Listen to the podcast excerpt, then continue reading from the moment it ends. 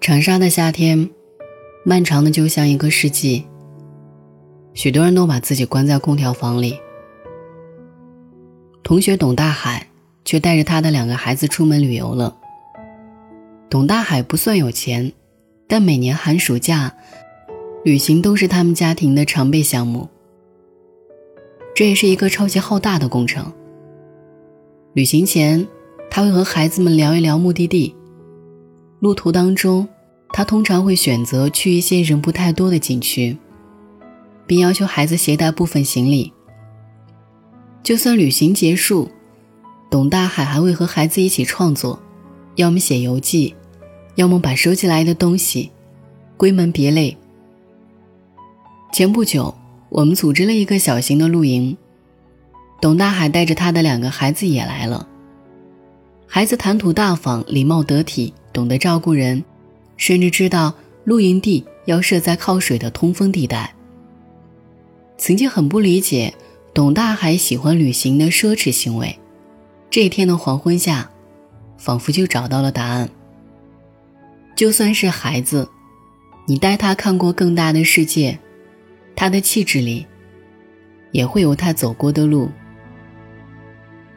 五年前认识一位文友。是个女孩儿，刚刚大学毕业，拿着不高的薪水，在城市的 CBD 工作，租住在城中村的握手楼里。但每三个月，他都要去旅行一次。在他的 QQ 空间里，有他去乌镇的照片，也有他在三亚阳光下的笑容。旅行地最遥远的一张是在非洲的大峡谷。他攒够了钱，也攒够了勇气。然后义无反顾地完成了这一次旅行。我有一次问他，为什么要这么折腾？思索了几秒，他在 QQ 上回我：“如果不出去走走，你以为这就是全世界？”突然就懂了网上那一句热传的话：“当你盯着电脑时，阿拉斯加的雪域正跃出水面；当你愁眉发呆时。”梅里雪山的金丝猴，刚好爬上树尖。这个世界上，有一些穿高跟鞋走不到的路，有一些在写字楼里永远遇不到的人。有些人向往远方，只是因为他们懂得，读书和旅行，是扩宽视野最快的路。你见没见过，从成都骑车去拉萨的年轻人？我见过。三年前，我所在的媒体做过一篇这样的报道，主人公是几个年轻的大学生，耗时二十天，他们在怒江遇到塌方，飞石砸伤了脚，在下坡急转弯时，队员险些坠到山坡下，高山飞雪，冷风凛冽，这些骑友手脚失去知觉，仍然拼命蹬着踏板，暴晒。大雨、冰雹、饥饿、感冒、高原反应，种种险恶，都没能阻止他们。当站在布达拉宫下拍照留念时，他们热泪盈眶地拥抱在一起。拥抱，不是为了庆祝抵达，热泪盈眶，也不仅代表着苦旅的结束。这二十天里，这两千多公里的路上。他们都用脚丈量过，这是一种行走，更是一种享受。因为不是谁都能够来一场说走就走的旅行，也不是谁都能够享受磨砺和激情。能够用脚丈量大地的人是幸运的，他们一定有着别样的体验和输入。知乎上曾经有一个问题。为什么有些人这么穷，住的那么差，吃的那么糟，还每年都坚持出去旅游？底下最精彩的一个回答是：一个人去过多少地方，见过多少人，决定了他思维的宽度和内心的包容程度。如果你去过西藏，你会对生死有不同的想法；如果你去过欧洲游历一圈，你不会以为失去一个前男友，就失去了整个宇宙。你会懂得葡萄酒的产地和身份，看得出普洱的好坏和年份，说得出莫奈和梵高的区别。任何时候，你都不会沉迷于夜店、纹身、打耳洞，这些事情看起来很酷，其实没有一点趣味。还有一个答案是，旅游确实很苦逼，但它能让我活蹦乱跳。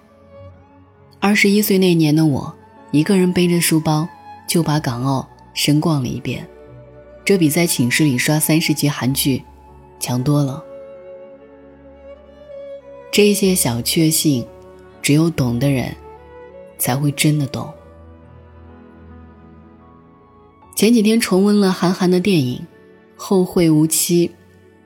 再一次被那句台词深深打动。你连世界都没观过，哪来的世界观？作家蒋勋也说：“其实没有旅行，只有出走。在一个环境久了，不但爆脑浆、爆肝，还会变得僵化与麻木不仁。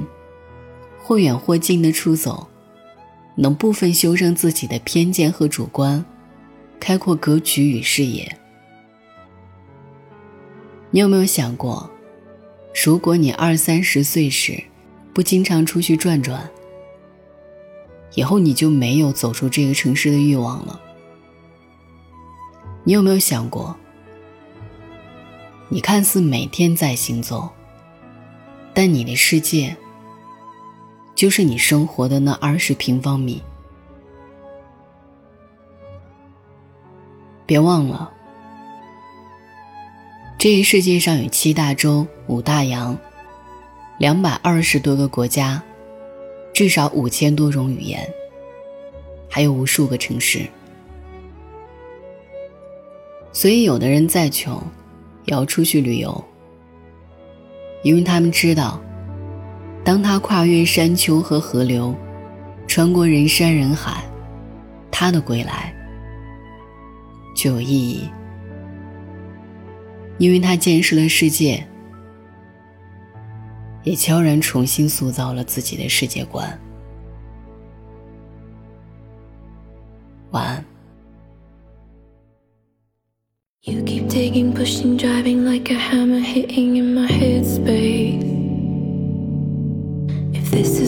condition is sadistic, I would say it is a worst case.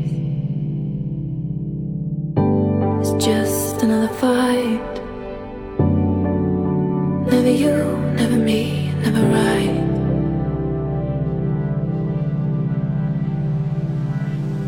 Nothing hurts.